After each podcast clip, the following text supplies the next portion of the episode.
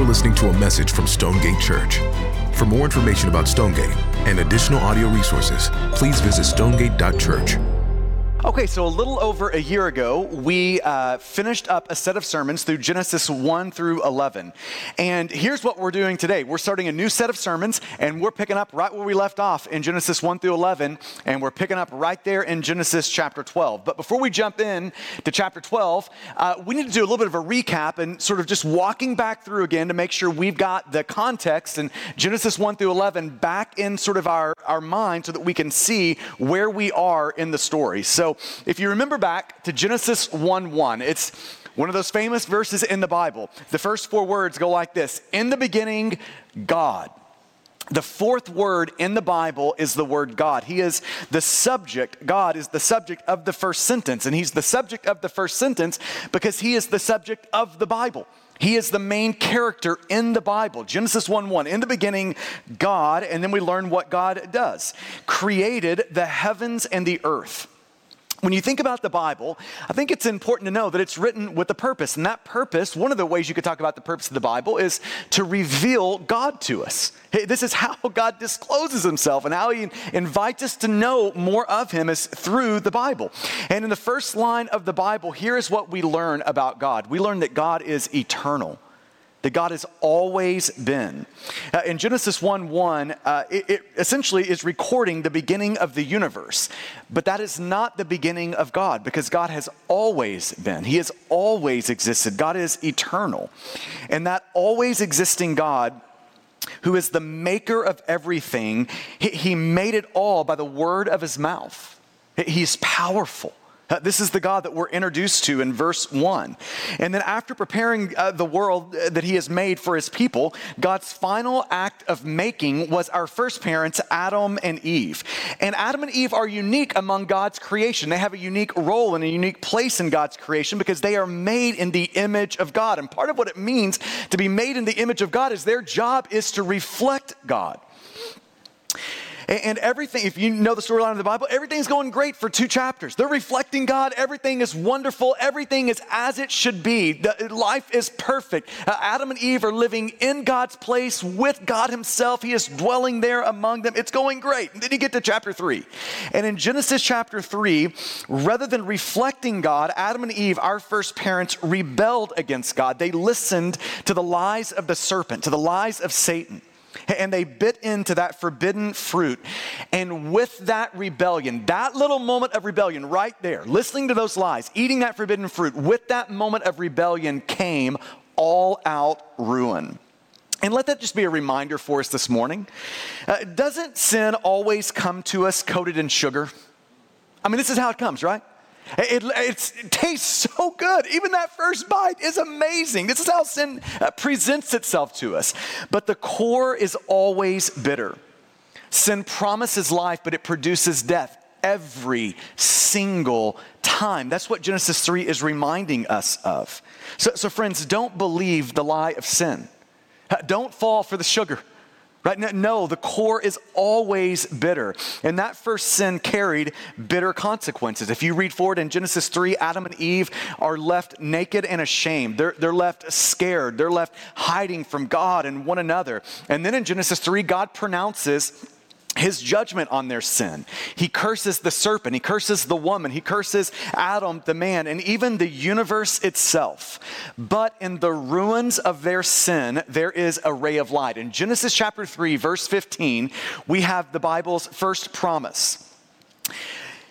Genesis 3:15 announces the promise that through one of Eve's offspring, uh, through one of Eve's kids, there's going to be a son coming, and this son will reverse the curse.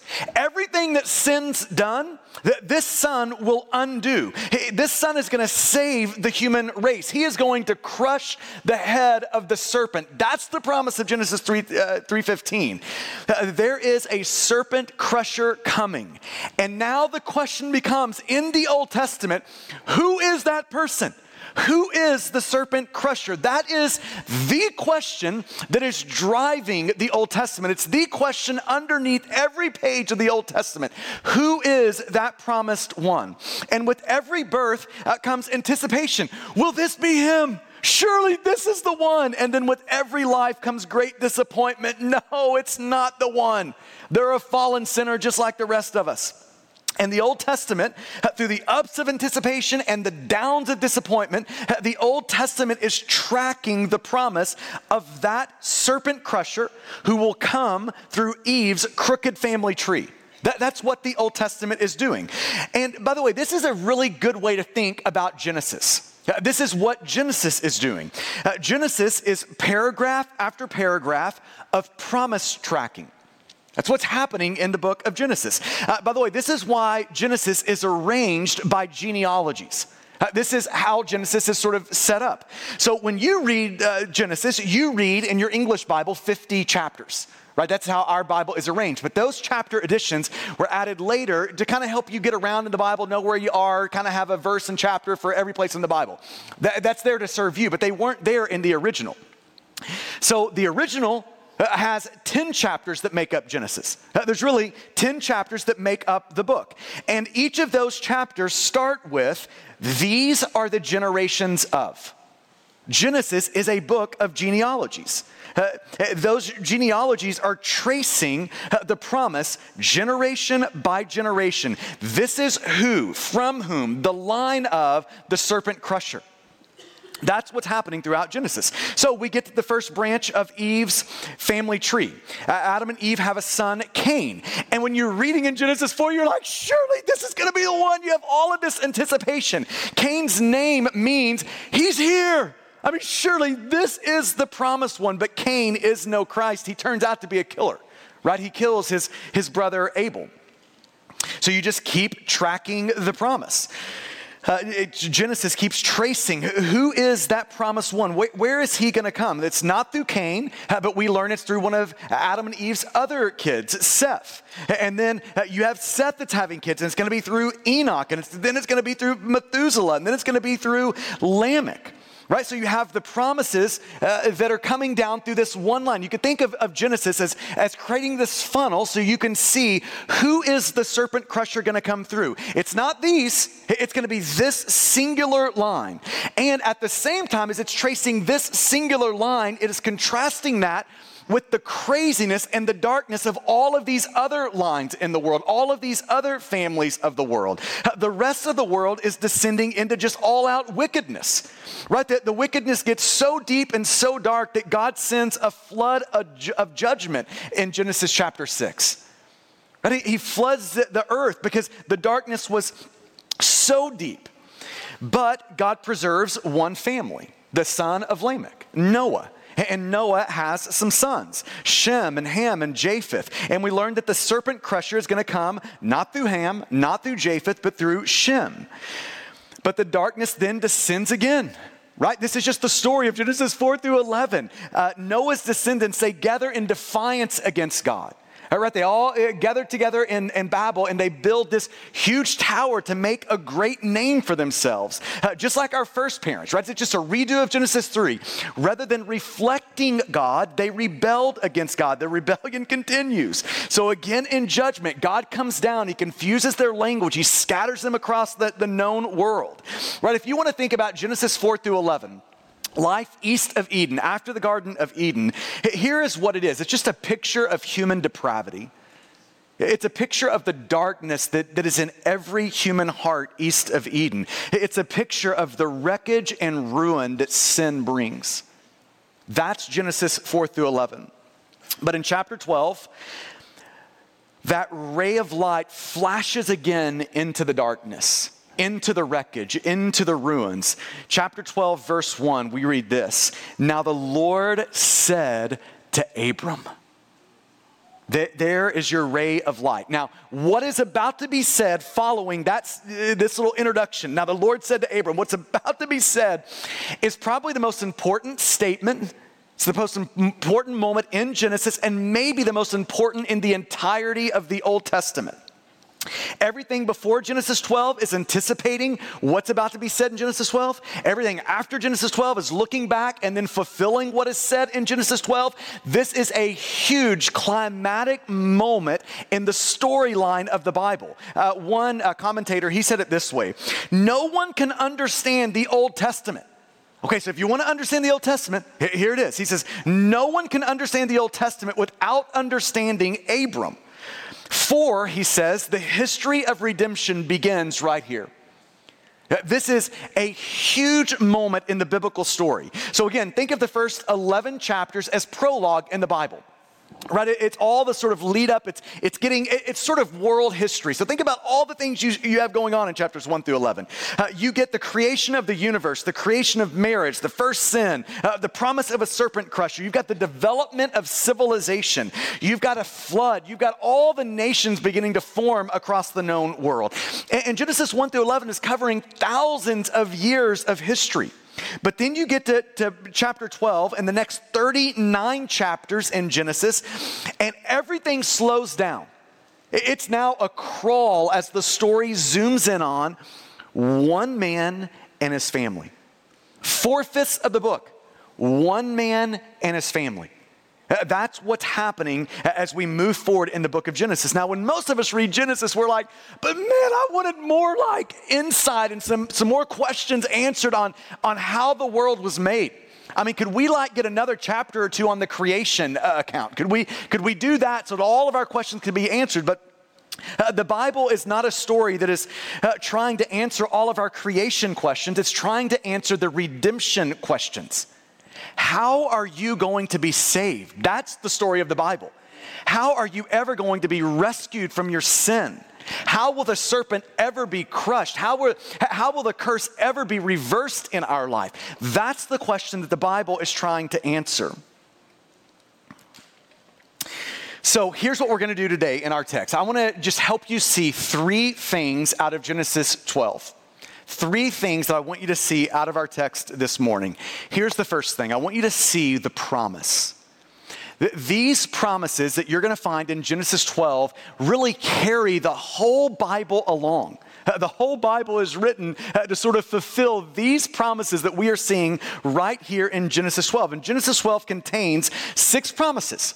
Uh, these promises are going to have some near term fulfillment, like in the life of Abraham and uh, his immediate descendants. And then it's going to have these long term descendants that are long term fulfillment that, that you and I are even now anticipating this bright future that's in front of us that all starts right here with these promises from God. Here are the six promises in Genesis 12. Number one, God says, Abraham, I will make of you a great nation. Promise number one Abraham, a great nation's coming from you. A- Abraham, from you will come not just a person, but a peoples. That, that's what's flowing out of you, Abraham. Now, what makes this promise so crazy is how we're introduced to Abraham. So you see this in the previous chapter, starting in uh, chapter 11, verse 27 says, Now these are the generations of Terah. Terah is not a random person in the story, he is of the line of Shem. He's all fitting in with, with this tracing the generations, right? Tracing the line of promise right down through the generations. So now these are the generations of Terah. Terah fathered Abram. Nahor and Haran, and Haran fathered Lot. And Abram and Nahor took wives. The name of Abram's wife was Sarai, and Sarai was barren. She had no child. Now, Abram, eh, that's who we meet here in Genesis 12, that name means exalted father. Uh, later on in the story, God is going to rename Ab- uh, Abram to Abraham. Abraham means the exalted father of many. Okay, that, that's what his name means. Now, the only thing worse than being named Exalted Father when you have no kids is to be named, renamed, uh, the Exalted Father of many when you have no kids, right? I mean, it's just irony here. It's like, are you serious, God? What, what, what are you doing here? Uh, but God comes to Abraham, a barren man. He cannot have kids and says, From you, nations are coming. He goes on to say, Hey, look up at the stars. That many people are coming. Hey, look down at the sand of the seashores there. That many people are coming. That's the peoples that are going to flow from you, Abraham. Now, I want you to notice that God is already establishing the pattern of his promise. Right? And, and, here's the pattern God is saying, eh, What I'm promising Abraham, you will not be able to do on your own. Like human ingenuity is not going to be able to come through on these promises. So, so these are bigger than what you can do, Abraham. You can't make yourself have kids. You're not going to solve the problem of your barrenness, Abraham. No, my promises are going to require my power. Th- this is the pattern. Uh, God is saying, What I promise will require my power. So you need to get ready for that. You're going to have to trust in that, that you can't do it, only I can do it. So he comes, promise one, and says, I will make of you a great nation. Here's promise number two Abraham, I will bless you.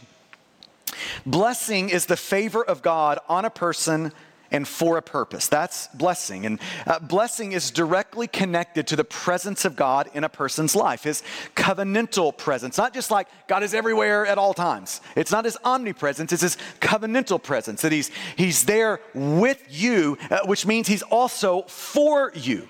That blessing is connected to that presence. This is why Joseph prospered when he was in prison. This is why he gained favor with the prison guard while he was in prison. Why is that? It was because the text says God was with him. Uh, the witness of God leads to the blessing of God. And God is saying to Abraham, Abraham, I'm going to be with you in a way that will bless you. I'm going to be a blessing to you, Abraham. Promise number three I will make your name great. Now, this is the, the problem in Genesis 11, right? The, the people gathered in Babel and they built this tower to make a name for themselves, a great name for themselves. This was the, the problem there. But again, God is saying, let me remind you the pattern. Right? My promises will not be fulfilled by human doing. My promises will require my power, Abraham. So it's not, Abraham, you go make your name great. No, God is saying, Abraham, I will make your name great. Abraham, you're going to be like a window. And people are going to see through your life to me and my greatness, Abraham. Your greatness is really about my greatness, Abraham. Abraham, I will make your name great. Promise number four I will bless those who bless you, and him who dishonors you, I will curse. Right? You see that there in verses two and three. Uh, this is God saying, Abraham, there will be a million threats to the promise. Millions of them. There's going to be threats around every corner to the promises that I'm making to you. People will be a threat. Nations will be a threat. Famine will be a threat.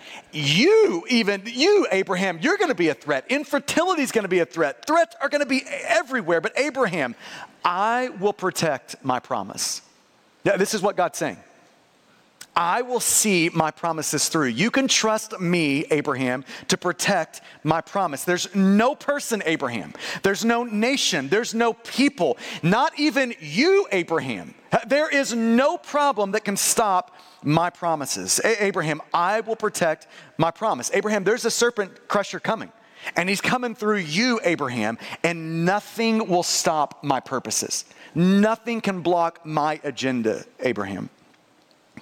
Promise number five In you, Abraham, all the families of the earth will be blessed. In you, the whole world, the, the nations will be blessed, Abraham.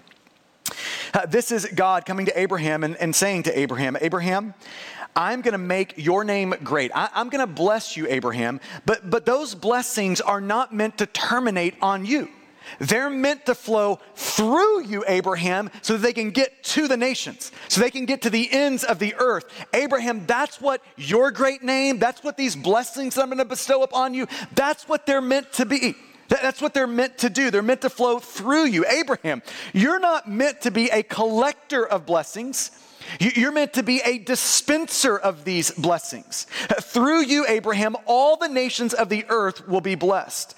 Now, welcome to like what the rest of the Bible is about.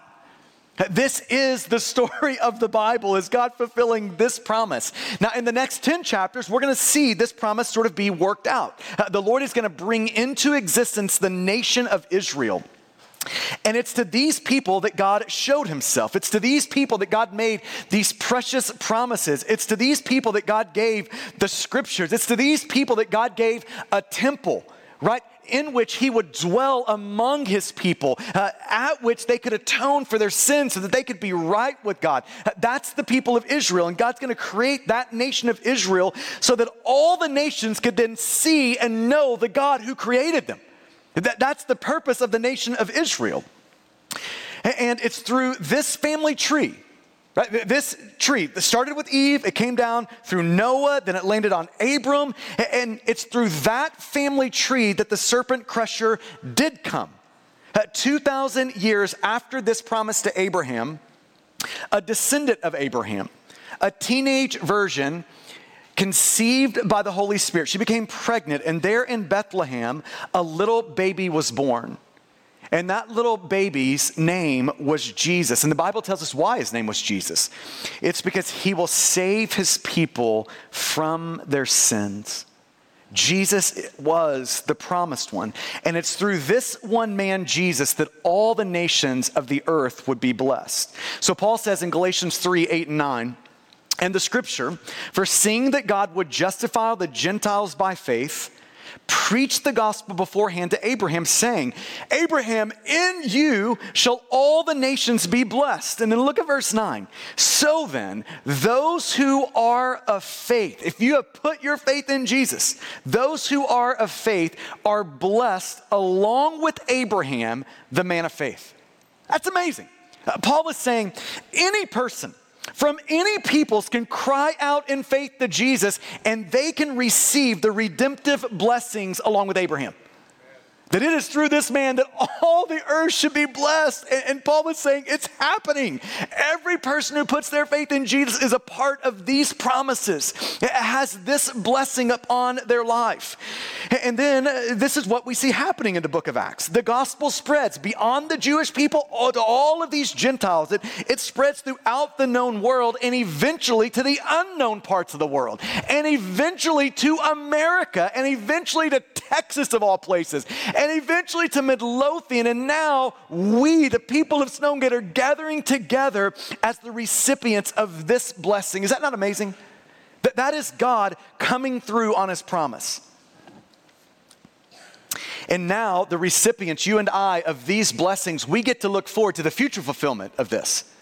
Of, of all the families of the earth being blessed right there through Abraham. Uh, the future fulfillment of this, the, the big time, the, the meta fulfillment of this comes in Revelation chapter 7, verses 9 and 10, when John, looking at heaven, this bright future in front of us, says, After this I looked, and behold, a great multitude.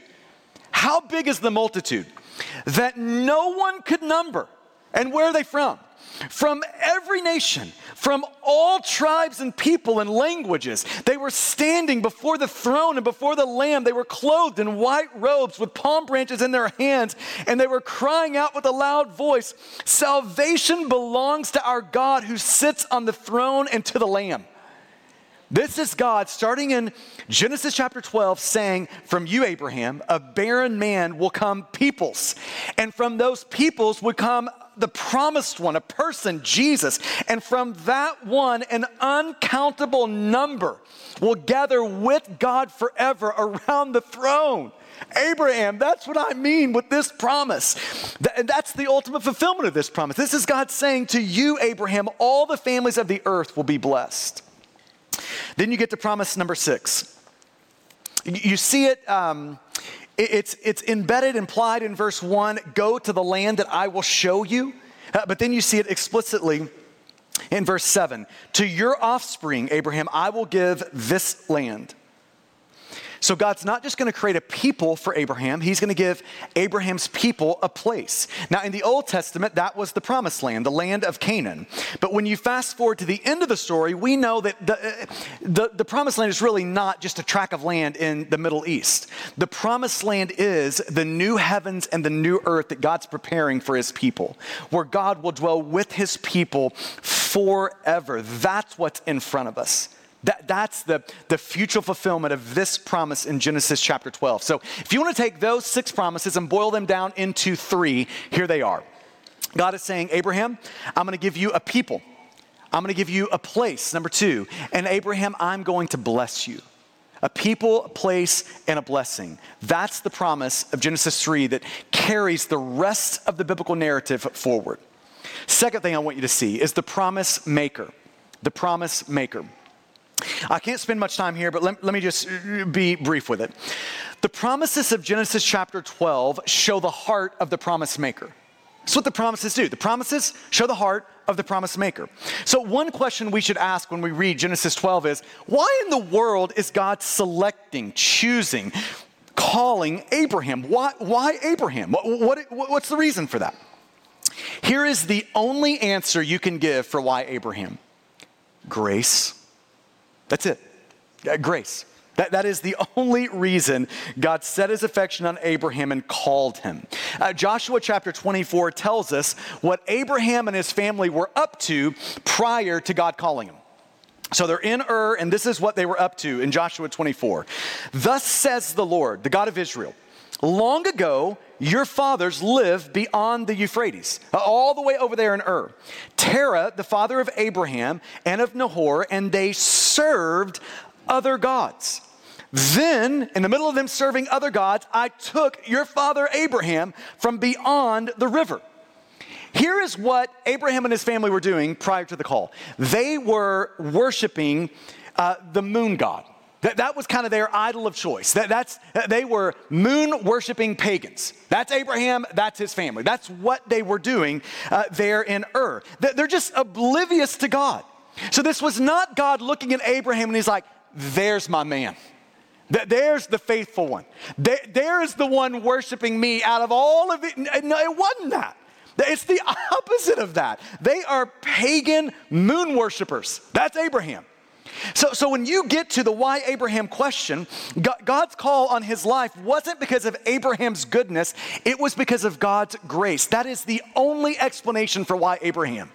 And friends, his story is our story. If you are in on these promises that God made to Abraham because you've put your faith in Jesus, it's not because of your goodness, it is because of God's grace.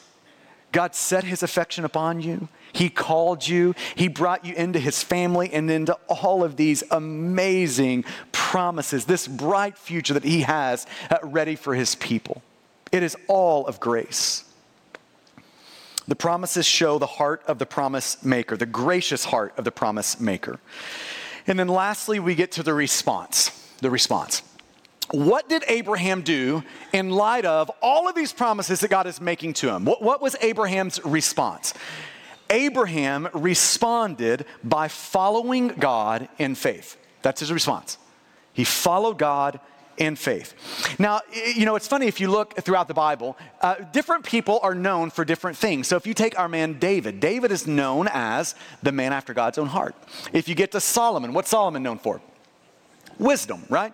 Uh, now, when we get to Abraham, what is Abraham known for? What is it?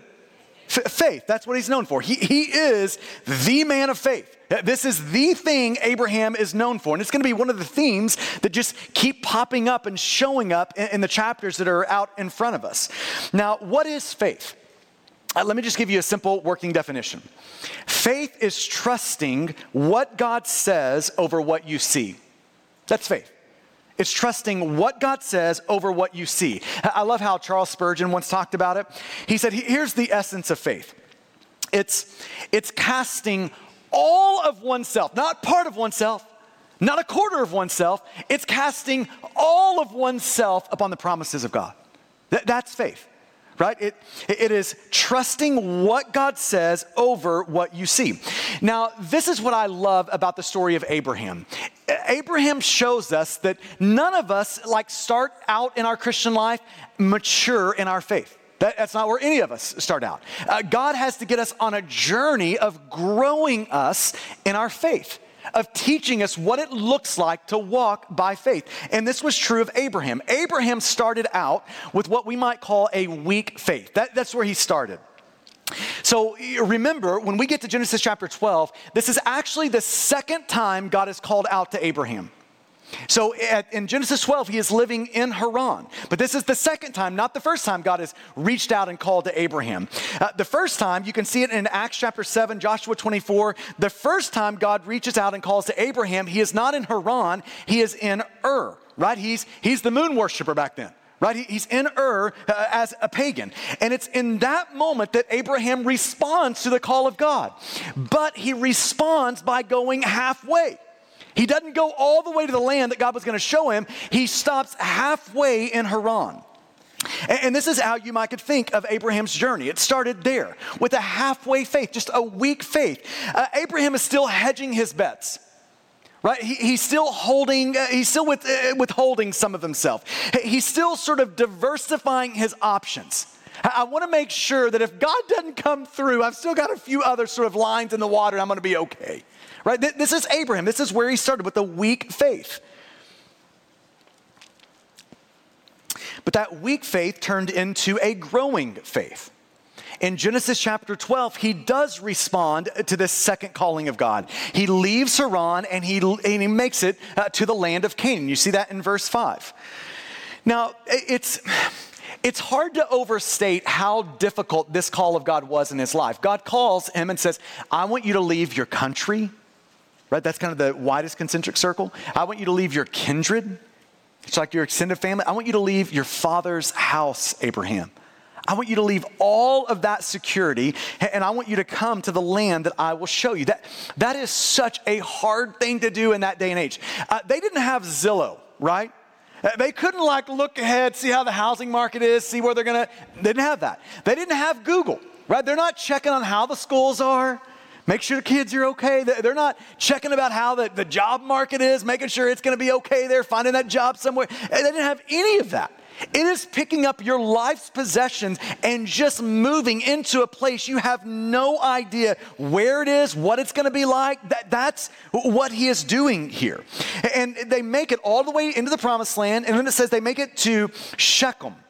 Now, Shechem is right in the middle of the promised land. It's at the heart of the land promised by God to the people of Israel, right there in the center of it.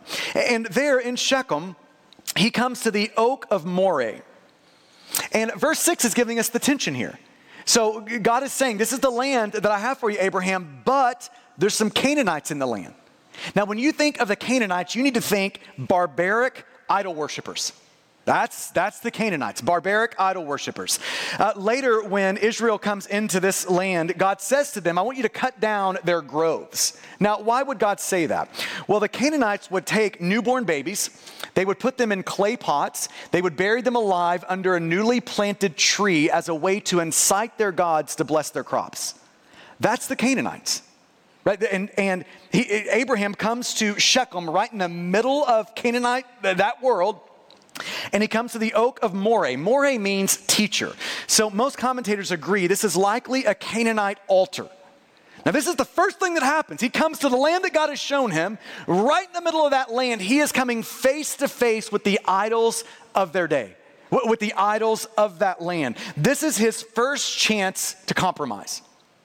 He's there in the land, and here's his decision Am I going to worship Yahweh or am I going to worship the gods of this land? Am I going to take a little bit of Yahweh worship and mix it with a, few of the local idols? Am I going to compromise? What, am I going to do here? And in the middle of this moment, God shows up a third time to Abraham in verse 7. Then the Lord appeared to Abraham and said, To your offspring, Abraham, I will give this land. So what does Abraham do? So he built there an altar to the Lord who had appeared to him.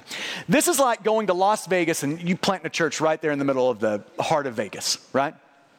Uh, this is you going to the hardest, most pagan, most hostile place you could find, and then right there in that place, you raising the flag that says you're on Team Jesus. That, that's what Abraham is doing here. Uh, this is Abraham's declaration that here's whose team I'm on. I'm on God's team. I'm on Yahweh's team. This is Abraham. This is him growing in his faith. And that growing faith then turns into a great faith. Uh, Genesis chapter 22 is the climatic moment of faith in Abraham's life. Abraham so trusts the promises of God that when God asks for his son, Abraham says, You can have him, God. You can have him. Because if you take my son, I will trust that you will raise my son back to life. That is some next level faith right there, isn't it? I mean, that is some legit next level faith. And listen, that didn't happen overnight, that great faith. No, God slowly grew his faith through testing. Through testing. Now, uh, uh, uh, what is a test? When we say God is testing your faith, what does that mean? Well, a test is any moment when there's a gap between what God says and what you can see. See, when, when what God says and, and what you can see overlap, you don't need faith in those moments. You're just going to walk right into the moment. But when there is a gap between what God says and what you see, then th- there's a test. Will you step into that? Will you trust what God says over uh, what you can see? Now, a test is when you can't see how the promises of God fit with your flourishing. Uh, God, God, if, if you love me, how do I have this cancer? God, if you love me, why does this person I love, why did they die? Test. A test is the moment your wisdom seems more trustworthy than God's wisdom. It's the rich young ruler. Uh, he comes to Jesus, What must I do to be saved? Well, how about this? Why don't you sell everything you have and come and follow me? And the rich young ruler's like, There's no way that could be wise. Do you know what you're asking of me? There is no way this is prudent and makes sense. No, Jesus, this is not, this is not right. Right? There's your test when your wisdom seems more trustworthy than God's wisdom. A test is the moment when obedience to Jesus costs you something that you really want in life. And my hand is closed around this thing, and God says, No, that's the thing you're gonna have to open your hand to. That's the thing I want in your life. A test occurs when obedience to Jesus leads to a kind of death that will require some kind of resurrection to resolve. That's a test. A test occurs when you have to leap toward God, and this leap feels like it may kill you, but you have to leap toward God before you know how He'll catch you. That, that's a test. Um, I recently read uh, a story about impalas. They're, they're some amazing animals. They're like the jumpiest animals out there, right? It's like 30, 35 feet at a single bound. That's what an impala can do. Now, you would think that it would be impossible to keep an impala in an enclosure, right? But zookeepers have found a way, and here's the way. Uh, they have found that impalas won't jump unless they can see where they're landing, uh, unless they can see the, the place where their feet are going to come down. Now, if you're a zookeeper, all you have to do is keep the landing hidden and impalas don't jump. They stay in the enclosure, everything's amazing. Now, when you think about that, is there not so much of that in us? That, that we want to see the landing before we'll jump before God, to God? We want to see before we'll trust what he says. That, that just is so in us. We want to wait until we can see everything. And then when we can see everything, then we'll jump toward what God says. But if you want your faith to grow, that's not the way it works. You have to jump before you can see. You have to trust what he says before you're going to see these things. This is how God grows us. Now, here's the thing I love about the story of Abraham, though. In Abraham's story, we do see that God will test us. But even more importantly, we see that God will never fail us. That's what the story of Abraham shows us. God will never fail. Friend, He will not fail you. And you know what that uh, frees us up to do when we believe that, when we see this start to play out in this story? It frees us up to, to walk by faith, not by sight it frees us up to jump toward what God is saying in our life. Friend, He will not fail you. Years ago, I was reading a sermon by Charles Spurgeon, and this one little line stuck out to me. He said, As for His failing you, never dream of it. That, that's my prayer for us as we journey through this story with Abraham. That when we think about the Lord failing us, that would feel so crazy for us. So, so crazy that we could never dream of it. Amen? Why don't you pray with me? I want to give you just a moment here to interact with the Lord and to be present with the Lord.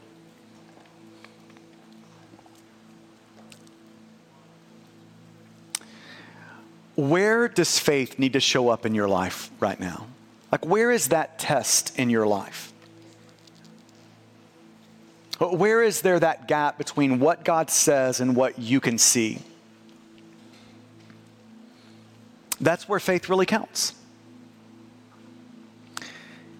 And, friend, wherever that is this morning, I just want to encourage you to leap toward God. He will not fail you. He will not fail you. So, Father, would you meet us now in this moment? Would you show us those areas where you're growing our faith, testing our faith?